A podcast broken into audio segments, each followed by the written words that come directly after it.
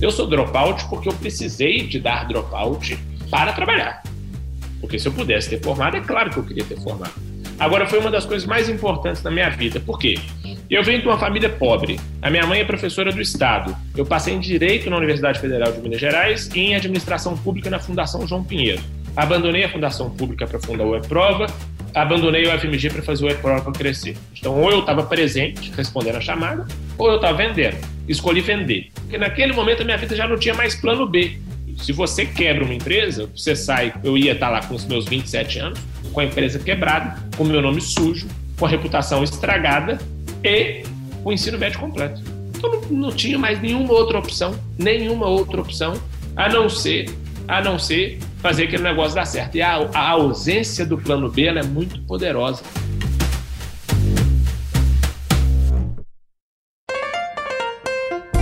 Olá, olá! Está começando mais uma edição do Canary Cast, o podcast do Canary. Eu sou Bruno Capelas, líder de PR e comunicação, é, e estou aqui com vocês para mais um papo muito legal hoje. Um baita convidado é, que vai falar com a gente, mas antes vamos fazer as honras da casa. Marcos, tudo bem? Faz tempo que você não aparece aqui, né? Tudo bem, tudo bem.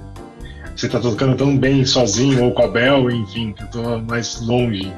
Que isso, que isso. É um prazer. Marcos, conta, conta pro pessoal quem é que está aqui com a gente hoje.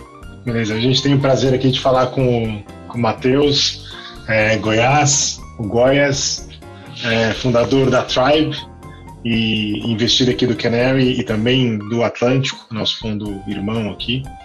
E acho que é uma história bem legal que a gente quer explorar. Acho que o Matheus, só para apresentar rapidíssimo, é um second time founder, né? Já é a segunda empresa que ele está fazendo, a Tribe. Antes ele fez a App Prova, que também foi uma empresa em educação, que foi vendida né, para o Grupo Somos, mas eu vou deixar ele contar a história inteira.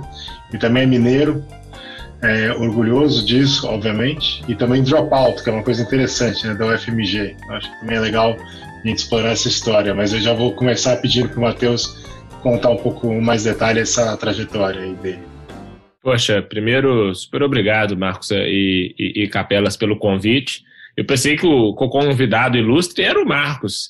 É, mas agora, agora, agora que eu entendi que é o Capelas. É, mas, enfim, brincadeira à parte, é, acho que para a gente poder conversar mais, contando de uma forma curta, eu tenho 30 anos, sou natural de Belo Horizonte, é, venho de uma família bastante humilde. Minha mãe é professora da rede estadual de Minas Gerais, eu sou filho de mãe solteira. Ela a vida toda trabalhando muito duro, a única pessoa de ensino superior da família e que sempre marcou com muita força a importância que tem de, de, de, de, de educação e como que a educação pode transformar a vida da pessoa. É, ao longo da minha infância, várias, várias foram as vezes em que ela me levava para a escola na parte da manhã, me pegava na escola tipo, 11, 11 e meia da manhã, me levava para a escola que ela trabalhava na parte da tarde, depois me levava para o EJA, que é o ensino de jovens e adultos, que ela trabalhava na parte da noite. Então, eu vivi dentro do ambiente escolar a vida inteira, é, tanto como um estudante, bom estudante, era um bom aluno, quanto como filho de professora. Então, dentro da cantina, dentro da sala dos professores, dentro da secretaria, dentro da coordenação. Então, eu, eu, eu, eu, conforme eu fui me construindo como identidade, eu foi isso acontecendo dentro de uma escola. E com 14 anos eu tive a oportunidade de ganhar uma bolsa, pelo fato da minha mãe também ser professora no Colégio Santo Antônio, que é um melhor colégio acadêmico mas também de um nível socioeconômico cultural elevado em Belo Horizonte. Para fazer as mesmas coisas que os meus amigos que estavam por lá, precisasse de começar a trabalhar para ganhar um dinheiro e poder fazer isso no final de semana, porque, consequentemente, minha mãe não tinha como me dar. E lá eu tive a oportunidade de conhecer os meus sócios, que são meus sócios até hoje, são as pessoas que estão comigo construindo tudo que a gente construiu, fiz tudo em conjunto com eles. Com 18 anos a gente fundou nossa primeira empresa, que era uma escola de tutoria, em 2012, nós fundamos o WebProva, que o Marcos contou no início. É, tocamos o WebProva até 2017. É, fomos para Somos como sócios, ficamos lá até o final de 2018. E em agosto de 2019 começamos o Canary, ó, começamos a Tribe. tá vendo, Marcos? Tô querendo, tô, tô, emocionado aqui com você que eu errando as empresas. É, começamos a Tribe é, com o apoio do Canary e com o apoio das pessoas, né? Então, quando eu falo começamos, são o mesmo grupo de pessoas ao longo de toda essa trajetória que é, estão comigo trabalhando com educação, trabalhando com muito propósito, trabalhando com é, o genuíno comprometimento de gerar oportunidade na vida das pessoas, essa é a missão da Tribe. É, e eu fico muito feliz de ter esse coletivo fantástico que tem co-construído comigo toda essa trajetória. Cara, super legal. Obrigado aí pela, pelo background assim, inicial e, e acho que dá para ver bem como você tem uma visão também de missão, né, de fazer alguma coisa importante e relevante em educação. Eu queria explorar com você como é que que a gente participou bem lá no comecinho, né? Você até confundiu é. o Canary com o mas realmente assim, a gente viu nascer a empresa antes dela ter nome, antes dela ser até uma empresa. Né? Isso aí. E, e, eu lembro de você fazer um, um, um, processo até de brainstorming super estruturado, né? Que vocês olharam, inclusive, e tentaram olhar outros setores, mas acabaram caindo em educação novamente.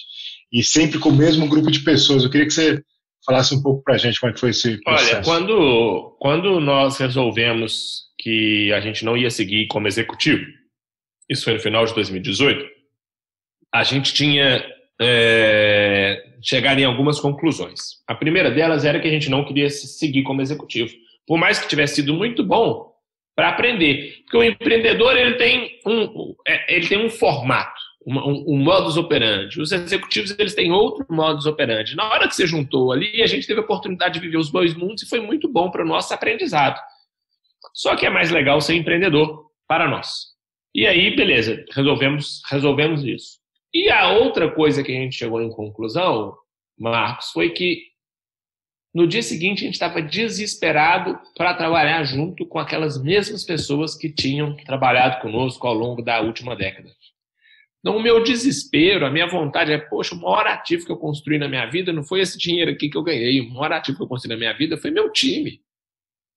É, então, a, a, o, o, mais importante para mim foi, então, deixa eu conduzir um processo junto com os meus sócios sobre o que, que vai ser mais legal e que vai ter três pilares. Um, fazer o time estar tá com vontade, com tesão e com muita motivação para poder trabalhar e resolver um problema, seja ele qual for. As pessoas estarem junto tem muito valor. A segunda coisa era que fosse algo que a gente pudesse daqui 10, 20, 30, 40 anos olhar para trás, bater no peito e falar: nós construímos isso daqui e melhoramos a rota desse continente. E a terceira é que fosse bom economicamente. Por que essas três coisas? Um, porque é uma questão pessoal. A gente não queria construir um time novo do zero. A gente queria, junto com o nosso time, construir um time melhor. Junto com outras pessoas, outras pessoas muito boas que compartilhassem do mesmo sonho. A segunda coisa é que hoje a gente tem que tratar todo mundo como voluntário, Marcos, capelas. Porque no fim do dia a gente boa escolhe aonde vai trabalhar. Ninguém trabalha na Tribe porque precisa trabalhar na Tribe. E se eu achar isso, eu sou um pateta. Tá entendendo? Qualquer um dos fundadores ou das fundadoras que estão hoje no Canary, se achar que tem uma pessoa trabalhando para elas ou para eles porque precisa, essa pessoa está fora de órbita. Isso não existe. Então, uma vez que você entende que as pessoas são voluntárias na sua empresa, óbvio que todo voluntariado tem que seguir as regras, e as regras são a cultura, você entende que é, essas pessoas elas estão ali por uma missão. Elas não estão ali porque elas precisam.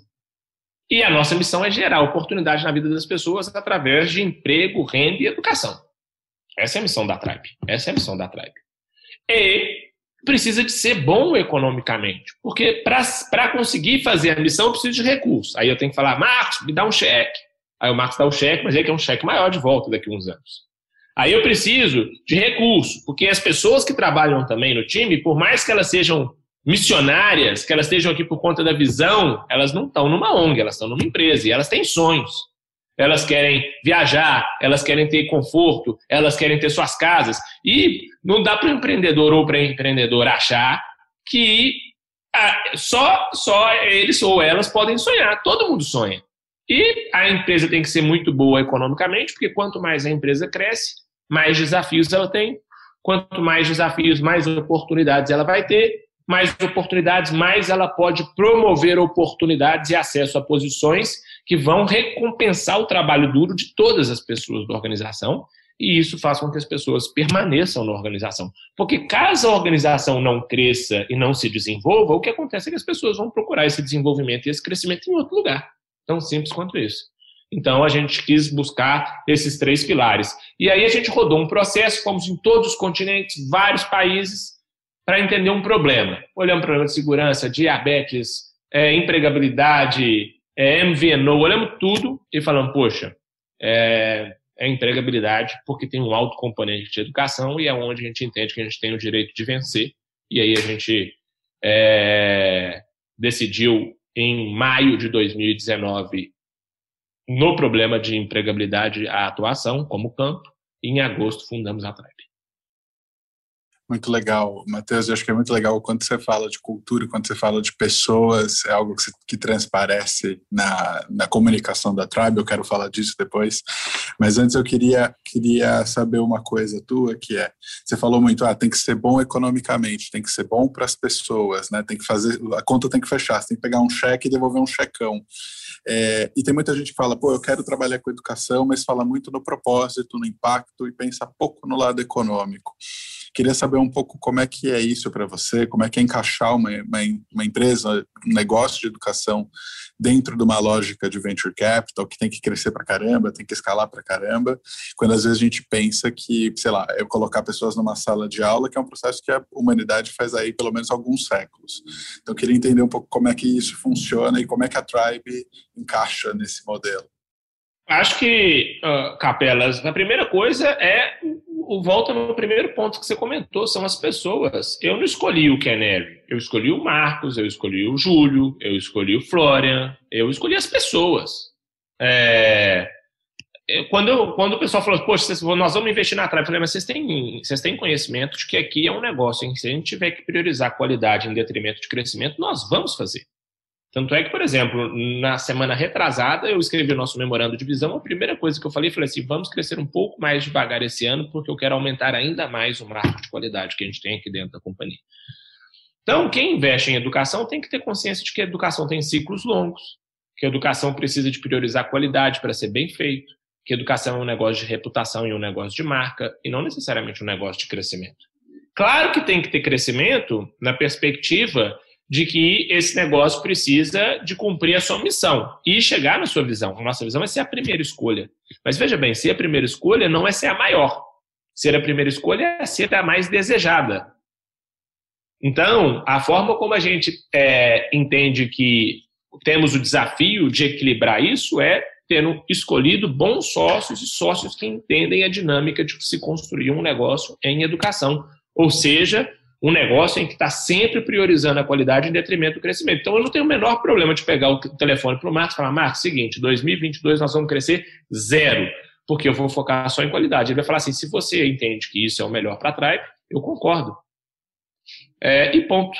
E ponto. Agora, é, tenha confiança, do mesmo jeito que ele sabe o que, que ele fez com o dinheiro do fundo que ele administra, em depositar essa confiança em mim. E eu sei a responsabilidade que me toca uma vez que eu aceitei isso. Então, é, no fim do dia, tudo volta para as pessoas, sabe? Boa, isso aí, isso aí.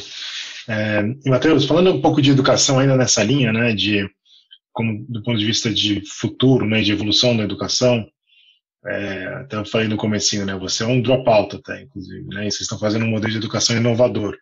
Você poderia passar um pouco para a gente uma visão até mais macro, assim, de como é que você acha que vai evoluir a educação no final das contas? A Tribe já é um pouco isso, né? um modelo bem diferente, até se você quiser comentar um pouco do modelo também é legal, e até sobre valor de coisas mais tradicionais, né? como diploma e tudo mais.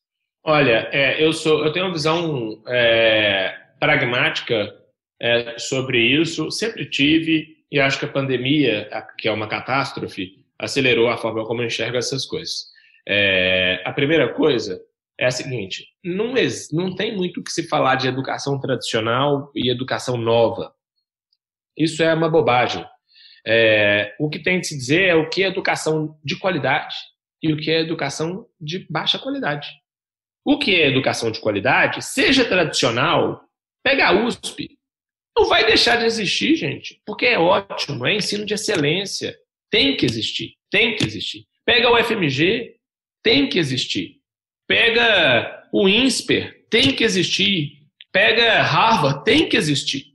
E pode continuar com todos os aspectos da academia. Tem que existir. Mas é de qualidade. Agora pega. Quem joga o jogo do engano, engana, engana. Então finge que ensina, o outro finge que aprende, o empregador finge que paga mais por isso, no final do dia a pessoa ficou lá cinco anos endividada com a dívida que rola mês contra mês e tem que pagar juro em cima disso, e tem o mesmo nível de renda que quando começou a estudar, ah, isso vai acabar. Por, mas não é porque é tradicional, vai acabar porque não tem qualidade. Por outro lado, você pega quem é moderno e que fica vendendo pílula mágica, vem aqui, entre numa cápsula dourada e daqui a três meses você é uma pessoa super desenvolvedora ganhando 20 mil reais por mês. Vai acabar. Por quê? Porque é mentira. Isso não existe. Isso não existe. A pessoa, veja bem, a pessoa passa na Tribe 1.500 horas estudando, 6 horas por dia, durante um ano, nós temos só pessoas que trabalham em regime de dedicação exclusiva. Todo mundo que trabalha aqui só tem uma meta, que é fazer com que a pessoa seja empregada e aprenda. Nós temos maior nível de mestres e doutores do que qualquer outra instituição privada que oferece um curso similar ao nosso dentro do Brasil. E a gente se propõe para as pessoas começarem a pagar depois dessas 1.500 horas, que é quase a mesma carga horária de um tecnólogo superior, um ano de estudo, quando ela estiver acima de um patamar mínimo, que hoje é 3 mil reais. Um ano de esforço, seis horas de estudo comigo, mais quatro horas todo dia. Não tem fórmula mágica. É sentar, estudar, se esforçar e estar numa instituição séria como a Tribe. Agora, o novo também tem o cômico. A gente às vezes vê lá o perfil no Instagram, você venha estudar aqui três meses e você vai ser uma pessoa desenvolvedora de software ganhando 16 mil reais por mês. Fala, meu amigo, isso não existe. Isso também vai acabar. Isso também vai acabar. Então vai acabar aquilo que não é sério, vai acabar aquilo que não tem qualidade. Por quê? Porque as pessoas vão ver. Cada vez mais tem acesso a tudo, as informações estão aí. Então eu vejo que instituições de qualidade, sendo tradicionais ou não, tendo diplomas regulados pelo Ministério da Educação ou não, vão sobreviver, vão prosperar, vão ter seu público, vão fortalecer sua marca. Aquelas que são sérias, elas já não fortalecem a marca, né? Você pega que tem instituição de educação que de 5 em 5 anos troca de nome. Então, você já vê que você, Harvard tem 300 anos. Por que, que Harvard nunca trocou de nome e tem instituição que de 5 em 5 anos troca de nome? Agora, o fato curioso que você falou que eu sou dropout, eu sou dropout porque eu precisei de dar dropout para trabalhar. Porque se eu pudesse ter formado, é claro que eu queria ter formado. Agora, foi uma das coisas mais importantes da minha vida. Por quê? Eu venho de uma família pobre. A minha mãe é professora do Estado. Eu passei em Direito na Universidade Federal de Minas Gerais e em Administração Pública na Fundação João Pinheiro.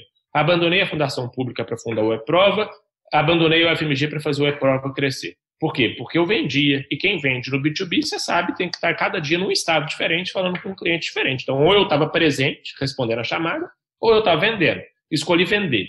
Naquele momento, eu tinha 23 anos de idade, vindo de uma família pobre, uma, minha mãe, ela ganha 3.200 e poucos reais por mês como professora do Estado, isso, esse portal da transparência, salários são públicos. Falei, beleza, não posso errar.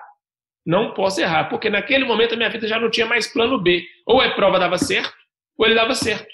Não tinha outra opção. Então eu, eu falo isso porque quando você dropa, e o Brasil, Marcos, você sabe disso, se você quebra uma empresa, você sai, eu ia estar lá com os meus 27 anos, com a empresa quebrada, com o meu nome sujo, com a reputação estragada e com o ensino médio completo. Então não, não tinha mais nenhuma outra opção, nenhuma outra opção, a não ser, a não ser fazer aquele negócio dar certo. E a, a ausência do plano B é muito poderosa, muito poderosa. Porque você não tem mais para onde correr, aquilo dali vira um, poder na execução que é tremendo. E acho que eu atribuo um pouco a isso o que aconteceu com a gente, que não foi nenhum sucesso astronômico, mas sem dúvida nenhuma nos colocou numa situação confortável para seguir a vida é, dessa década em diante. Achei muito legal, Matheus. Acho que até essa parte do dropout é, quis destacar, acho que legal que você falou, porque de fato, né, tem que tomar muito cuidado com, com, como isso pode ser visto como um exemplo, né? Tem, tem alguns casos icônicos, né, nos Estados Unidos, etc. E acho que não faz nenhum sentido, né? Você se guiar pelos outliers estatísticos, né? E não pelo não, eu, eu, eu, eu, tô, eu tô mais é para o que acontece com, com, todas essas pessoas do Brasil mesmo. Eu, eu não larguei é, a UFMG porque eu sou um gênio da computação. Eu larguei a UFMG porque eu tinha que trabalhar para pagar a conta, que é a mesma coisa que acontece com a população brasileira. O sujeito não forma, o ensino superior brasileiro tem 52% de taxa de evasão. E as pessoas largam a maior parte das vezes porque elas têm que trabalhar para botar dinheiro dentro de casa. Eu larguei por causa disso. É, eu larguei por causa disso. Claro Sim. que eu estava construindo meu sonho, claro que eu estava aprendendo, mas quando eu larguei a faculdade, a prova tinha 20 pessoas. E sei lá, dois meses de vida. Não era porque eu estava com a Tribe, tinha recebido milhões de dólares de investimento e etc. Cara, não. Inclusive, inclusive, quando a gente fundou a Prova, Marcos, eu falei com uns 12 fundos de investimento. Só a Ibrix investiu. Depois que a gente fundou a Tribe, Canary ainda não existia. Canary ainda não existia. Isso era 2014, 2015. Depois que a gente fundou a Tribe, todos queriam investir. Mas é a vida. É muito bom é, e a gente fica muito feliz em ouvir, ouvir essas histórias. É, Matheus, acho que você falou assim: ah, a, a, prova não foi um sucesso trondoso, mas foi um sucesso. É, mas todo sucesso tem pequenos, pequenos problemas, pequenos bumps ao longo do caminho. Queria, queria que você dividisse um pouco coisas que vocês fizeram no prova que não funcionaram tão bem e que, e que podem e que agora na Tribe vocês tiveram a chance de fazer bem de mudar um pouco isso é, e acho que até um pouco como, como inspiração para quem está olhando o universo de educação para empreender. Assim, esse negócio é um negócio interessante, né? Porque o que, que a gente não fez tão bem? A gente não fez bem tudo, tudo, tudo podia ter sido feito melhor. Absolutamente tudo. E de perguntar assim, o que, que a gente podia ter feito melhor na Tribe? Tudo. É tudo melhor, sem dúvida nenhuma. Só que se você não faz, você não descobre que dá para ser feito melhor. Então, eu entendo que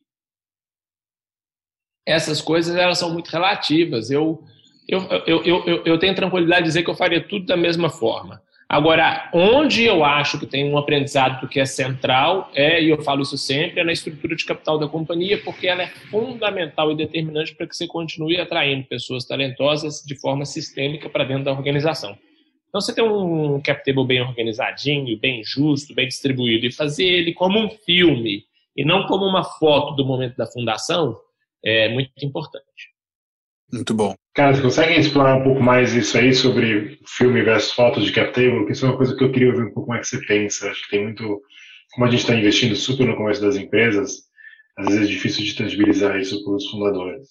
Olha, a forma que eu penso é que tem que criar mecanismos de governança, Marcos, que esse cap table possa se ele possa se modelar, sim, levando em consideração a importância da fundação, porque sem dúvida é um marco importante, mas pela história daquela empresa e não só pela fundação daquela empresa. Então, são mecanismos de governança, mecanismos flexíveis, e aí são vários, que você possa ir reorganizando a estrutura de capital com os devidos pesos, conforme a organização prospere. Porque, veja bem, se uma pessoa entra na organização no ano 2 e ela tem o papel mais importante da trajetória daquela organização até o ano 10, talvez seria um pouco injusto se essa pessoa não pudesse ter também um dos principais reconhecimentos da construção dessa organização. Perfeito?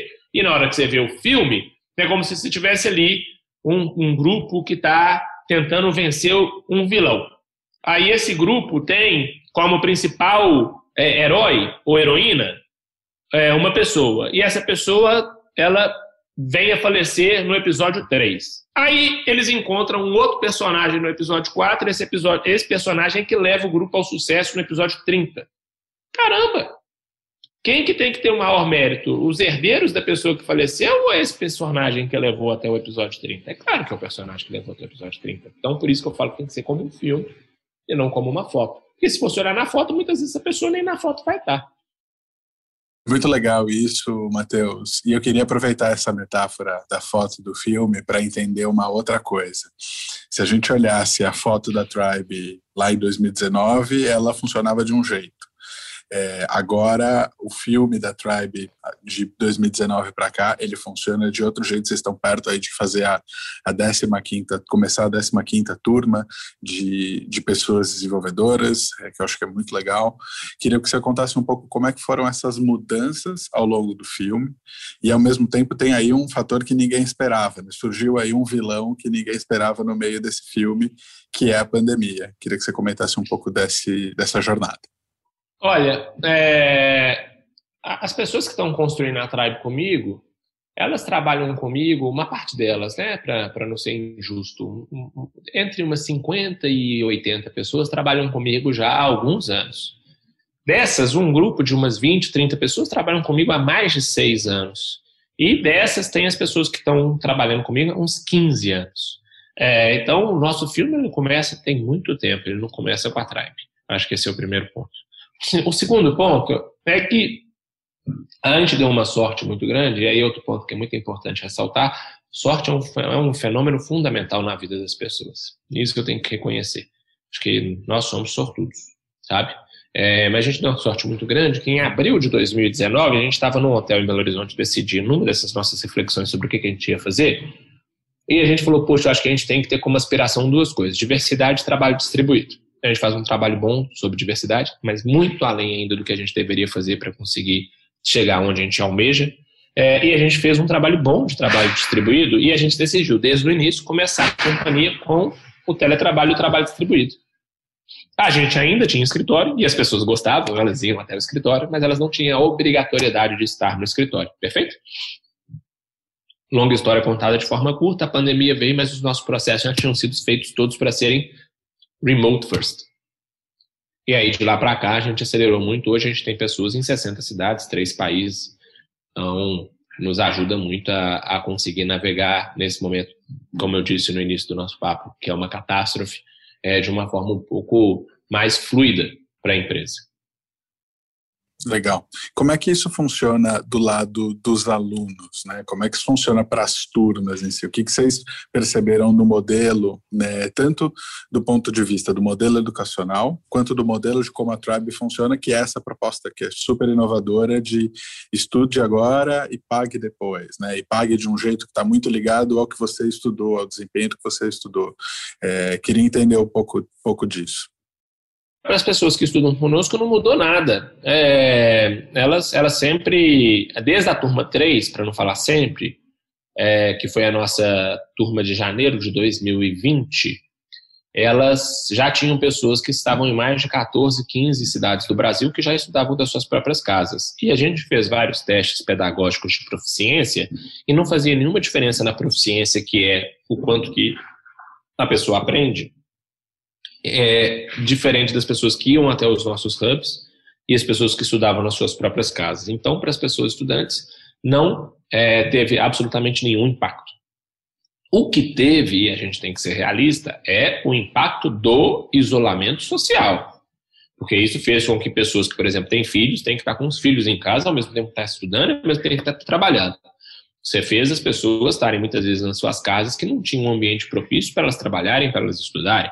Você fez as pessoas perderem né, emprego, então familiares perderem emprego. Isso sim afetou, mas não o fato de estudar pelo computador, isso. Legal. É, conta, queria que você contasse um pouco mais de como foi chegar nesse modelo de, do lado mais de financeiro mesmo, de as pessoas poderem estudar antes e serem remuneradas depois? Como é que foi construir isso? Sei que tem algumas soluções que já exploram esse tipo de modelo lá fora, mas sempre rola uma desconfiança aqui no Brasil. Tipo, sério que eu vou estudar de graça, né? Eu não vou precisar pagar nada agora? É, tem muita gente que pode achar que até é golpe, alguma coisa nesse sentido. Eu acho que hoje as pessoas já sabem que a Tribe é uma empresa séria, que tem lideranças sérias, que tem sócios sérios, é uma empresa auditada, é uma empresa é, que não tem asterisco, letra miúda, sacanagem, pegadinha. E tem duas mil pessoas estudantes, todas elas estão no LinkedIn. Basta mandar uma mensagem para alguém e falar, é verdade. Então, esse, hoje, isso, isso não é mais um assunto. Todas as pessoas da turma 10, é, da turma 1, que eram 10 pessoas, elas falavam, isso aqui tá bom demais para ser verdade, como é que isso daqui vai funcionar e etc. Aí a gente foi fazendo o trabalho. A gente contratou o Pinheiro Neto Advogados para nos ajudar a estruturar um modelo. É, a gente participou do Laboratório de Inovações Financeiras e Tecnológicas do Banco Central do Brasil. Hoje a Tribe SCD é uma instituição regulada. Então, é, a gente é auditado independentemente, não é porque a gente precisa, nós nos auditamos. Então, nós somos uma instituição séria. Então, Capelas, veja bem, a gente está fazendo o que nós estamos fazendo aqui, cara, definitivamente não é para ganhar dinheiro é, nós aqui como fundadores no curto prazo, até porque o Marco sabe qual que é o meu salário. Agora, o que nós queremos construir aqui é um negócio super relevante no longo prazo, não tem otimização. Assim, a última coisa que eu vou querer é ganhar 500 reais a mais de uma pessoa que estuda na Tribe. Cara, não precisamos disso. Nós estamos aqui para construir uma categoria, para construir uma companhia, para construir a, a primeira escolha para as pessoas pensarem em profissões digitais no continente. Então, nós não vamos ficar, é, sem sombra nenhuma de dúvidas, economizando ou então, às vezes, sendo um pouco é, ganancioso com, com, com pequenas coisas aqui. A gente quer o que é melhor para as nossas pessoas estudantes e as pessoas conseguiram perceber isso no decorrer da nossa trajetória. Matheus, falando um pouco da, da, evolução do modelo de vocês, né? Até assim, como ele está evoluindo, né? Porque acho que já estava no plano, mas vocês tinham esse modelo que de forma mais simplista a pessoa está indo fazer um curso de super alta qualidade, como você falou, e, super intenso, hoje focado muito na parte de desenvolvimento, né, de software e, e coisas correlatas, para que em algum momento seja consiga ser empregada, né, e daí a partir desse momento pague o curso da Tribe. É, o que agora vocês estão evoluindo também é o, como é que vocês podem se transformar também num modelo de fintech com isso, né? Ou seja, tem um componente financeiro também nessa história. Se você puder contar um pouco para a gente como é que você vê isso, seria legal. Um dos nossos valores, Marcos, é pessoas estudantes em primeiro lugar. Então, na prática, não é que nós estamos nos transformando no modelo de fintech também, na verdade, nós estamos complementando o nosso modelo com serviços financeiros, porque está muito relacionado. Para as pessoas, é, educação de qualidade, ela tem custo. Ela tem custo. Em qualquer lugar do mundo, a educação de qualidade é, pro, é, é, é, promovida pelo Estado, ela tem um custo. Perfeito? Então, o que a gente quer dizer é, poxa, você quer ter uma educação de qualidade, mas eventualmente, assim como eu não tinha condição socioeconômica cultural para pagar uma educação de alta qualidade, a Tribe te ajuda. E tem vários modelos em que você pode ajudar. Você pode ajudar através do modelo de sucesso compartilhado, você pode ajudar através do modelo de financiamento estudantil. E para cada curso e para cada pessoa vão ter modelos que vão ser melhores ou piores. Agora a gente pode ofertar vários modelos, pode oferecer, oferecer para essas pessoas, inclusive, serviços que vão facilitar a vida delas, como, por exemplo, conta, para que as pessoas possam estar vinculadas conosco de uma forma mais é, direta e diminuir todo e qualquer tipo de frição na relação, em especial no que diz respeito à relação financeira. E a gente passa a estar com essas comunidades de pessoas no decorrer de, no mínimo, seis anos da vida delas. E eu falei, poxa, se eu conheço essa pessoa, essa pessoa estudou comigo, ela foi educada por mim, durante seis anos ela estava aqui pagando direitinho. Ela tem um sonho, por que eu não posso ajudar essa pessoa a sonhar? É, então tem, um, tem, tem, tem vários elementos que fazem com que a gente entenda que quando a gente fala do aspecto empregabilidade, a gente está falando de educação, a gente está falando de renda, a gente está falando de crédito, a gente está falando de inteligência, a gente está falando de carreira, de trajetória profissional e essas coisas estão conectadas. Vou fazer uma pergunta para vocês. Vocês conhecem talvez várias pessoas que fizeram MBA nos Estados Unidos, perfeito? Quantas fizeram sem tomar um financiamento? Quase ninguém. Quase ninguém. Então, ah, e para a pessoa sonhar mais alto, fazer essa formação, que depois ia dar mais oportunidade para elas, isso foi um ponto importante. Então, é mais ou menos assim que a gente enxerga. Legal, muito bom, muito bom. Matheus, uma outra coisa que eu queria te perguntar, que eu tenho tenho visto e fico curioso, acho que é legal dividir com, com o pessoal, é que a Tribe tem sido bastante ativa em aquisições, né? Esses, o ano passado tiveram uma, acabaram de anunciar agora a, a Jungle Devs. Queria que você falasse um pouco como é que isso muda a, a estratégia, como é que isso está dentro do, do, do, mapa de vocês, essa estratégia de aquisições, de trazer novas vertentes aí para dentro da, da estratégia. Ah, acho que a pergunta é ótima, Bruno. É, não muda a estratégia, faz parte da estratégia. É, veja bem, por que, que nós adquirimos Coordination? Um, pelas pessoas. Nós somos um negócio em que o nosso negócio é a gente. Esse é um valor da Tribe. Nosso negócio é a gente. As pessoas eram muito boas. Muito boas. E elas já faziam há três, quatro anos. Inclusive, quem nos apresentou Coordination foi o Kenner. É, mas a gente estava. Eles já estavam há quatro anos conduzindo processos seletivos com educação para grandes empresas para contratação de pessoas desenvolvedoras. E a Tribe estava começando a ter as suas primeiras turmas na véspera da formatura. Aí eu falei, beleza, como que a gente pode garantir que a gente vai ajudar mesmo, de forma efetiva, essas pessoas para se formarem e se empregarem? O Eduardo Varela, a Cris, o Elton, todo o time da Coordination, que inclusive de todas as pessoas todas as pessoas do M&A. Mais de quase um ano depois, só uma não está na Tribe. Então, você entendeu o que eu estou te falando da importância das pessoas. Só uma de uma empresa inteira, um ano depois, uma não está aqui hoje. É, e ainda não está aqui porque foi tocar o negócio da família é, para um episódio triste que aconteceu no decorrer desse tempo. E aí, é, as pessoas nos ajudaram, porque elas estavam há quatro anos trabalhando com empregabilidade. Não fazia parte, não tem nada mais importante na Tribe do que a empregabilidade das pessoas que estudam aqui e o sucesso da trajetória profissional das pessoas que estudam aqui. Jungle Devs. Por que, que nós compramos Jungle Devs? Pelas pessoas. Pelas pessoas. São pessoas fantásticas. Trabalham com a missão de quê? De gerar oportunidade. Jungle Devs é uma empresa que desenvolve pessoas através do desenvolvimento de software. E isso faz com que a gente tenha agora uma alternativa que é muito legal. Imagine você, cinco anos de escolha para um ensino tradicional, o que é ótimo, vou repetir.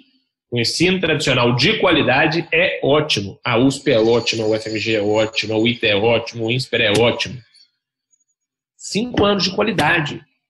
Mas, por exemplo, nas instituições privadas, cinco anos de qualidade são cinco anos, praticamente umas cinco, seis horas por dia, durante um, um, um período de, de, tempo longo e um alto investimento financeiro que não necessariamente está condicionado ao seu sucesso. Com a Tribe e com a Django, a pessoa que passa no nosso processo seletivo e que passa no processo seletivo de Django também tem um ano de formação conosco, que faz com que essa pessoa seja não profissional e passe a ser profissional em desenvolvimento de software. Se junta a Django, tem mais quatro anos em que ela trabalha 75% do tempo e estuda 25% do tempo e evolui saindo de um nível de senioridade inicial para um nível de senioridade intermediária avançado dentro da carreira. Só que tudo em inglês. Então, professor de inglês todos os dias ali para orientar o trabalho e a prática fluente no idioma dentro do ambiente de desenvolvimento de software, trabalhando para clientes majoritariamente internacionais da Austrália, da Europa e dos Estados Unidos, com os projetos em inglês, com a prática de desenvolvimento, com mentoria, com treinamento, com trilha, técnica de liderança e do idioma, que faz com que essas pessoas tenham as portas do mundo abertas nos mesmos cinco anos e ganhando seu salário no decorrer dessa trajetória e depois apta para trabalhar com tecnologia em qualquer lugar do mundo em inglês nos mesmos cinco anos. É gerar oportunidade ou não é? Bem legal, Matheus. E assim, dá para perceber na nossa conversa toda, aqui a gente está chegando no final, mas que vocês têm já forte um, uma cultura, é, até acho que antes da empresa existir, né, uma cultura quase que do grupo, né, do que, que vocês queriam fazer.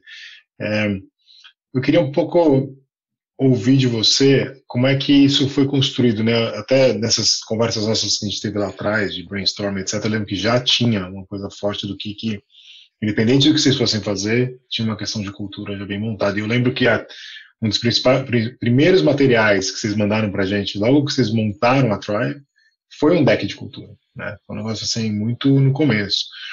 É, que não é tão óbvio assim, a gente não vê todo mundo fazendo isso desde o começo. Eu queria que você contasse para a gente um pouco como é que você vê a construção de cultura, como é que vocês construíram a de vocês e até assim, o que vocês puderem dividir de rituais, etc., que vocês têm. É, e como ela está sendo, como ela está evoluindo até para a sala de aula também mas não só na parte assim, da, do business, mas também do, no dia a dia do, do, do negócio. É, assim, é, isso é meu trabalho. Não tem nada mais importante do que construir a cultura, porque é, a cultura é tudo. Cultura é modo diferencial competitivo, a cultura é o que vai, que vai dizer quem são as pessoas que são as pessoas boas para trabalhar na organização. A cultura é o que vai ser o critério de tomada de decisões difíceis, em especiais daquelas decisões que não têm resposta certa. A cultura é tudo. É, a gente a gente não negocia cultura. Eu acho que esse é um, esse é um ponto que o que está escrito ali é o que está ali, não vai mudar. Pode evoluir, assim, acho que a gente está sempre em constante evolução, em especial para o que é de melhor, mas mudar não vai mudar. E a gente tem que ser todas as pessoas que trabalham na Tribe fortalecedoras, promotoras e garantidoras daquela cultura. Faz parte, a gente nos Performance Review avalia cultura com o mesmo peso do que performance. Ou seja, se a pessoa é muito boa de execução, ela, para ter uma performance muito boa, ela vai precisar de ser muito boa de execução e muito boa de cultura. Caso contrário, ela vai ser medíocre, mediana. E as pessoas medianas, elas não vão conseguir chegar muito longe é, dentro da, da, construção da carreira delas dentro da tribe. Por quê? Porque a gente valoriza a cultura. Cultura é muito séria aqui pra gente. E acho que é onde eu gasto a maior parte do meu tempo e onde eu tendo a gastar o meu tempo exclusivamente no tempo. Acho que o, o meu papel aqui é contratar as melhores pessoas para estarem liderando a companhia e cada e garantir que a visão e a cultura está no lugar certo, né? Então, no fim do dia, eu espero ter oportunidade de só olhar para a cultura no decorrer dos próximos anos. Sobre rituais, a gente tem reunião de cultura toda semana. A gente tem é, dois all hands por semana, a team meeting em Pau A gente tem os eventos de OKR, a gente tem é, eventos anuais, e, e, e, seria muitos outros rituais que acontecem no decorrer de, de forma até descentralizada e ainda mais caso a gente estivesse tendo a oportunidade de se encontrar. Infelizmente a gente não está, porque nós estamos super respeitosos em relação ao distanciamento social, que é super importante para a saúde das pessoas que trabalham na Tribe e de toda a sociedade. Show de bola. Matheus, é, antes de tudo, queria, queria te agradecer pelo tempo e pela, pelo papo. Eu acho que foi super legal ter, ter esse sneak peek do que, está do que tá rolando aí na Tribe, entender da tua visão, da tua história e do futuro da empresa. É, a gente fala de cultura e eu sempre acho que às vezes fica um pouco etéreo e acho que cada empresa para sentir cultura tem que estar tá dentro, tem que viver um pouco isso. É, queria fazer aqui nossa última pergunta, assim, para quem quiser entender um pouco melhor, tem algum livro, tem algum filme, tem alguma dica, assim, o que é que vocês vivem, o que é que vocês acreditam? É, quem que está, está ouvindo o podcast está pensando, pô, quero trabalhar na Tribe, eu quero montar uma empresa que nem a Tribe, que tem alguma dica, assim, de filme, de livro, que fala, pô, daqui dá um, dá um comecinho legal? Poxa, é... lê o nosso Tech de Cultura. É, vai lá no Google, vai digitar Tribe Deck de Cultura versão 3. E aí vai conseguir ver o documento no SlideShare, é um documento público, acho que é o melhor início de todos. É o melhor início de todos.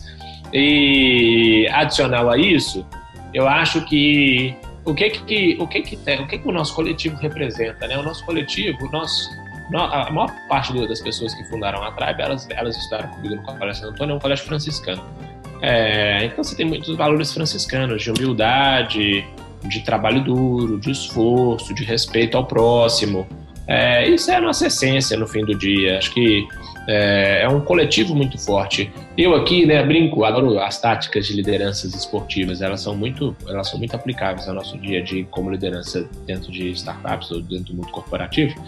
Eu, como treinador do nosso time, é, eu não estou aqui pago é, pela, pelo conselho, é, mesmo que eu seja um importante acionista, para contratar as, as, melhores jogadoras e os melhores jogadores.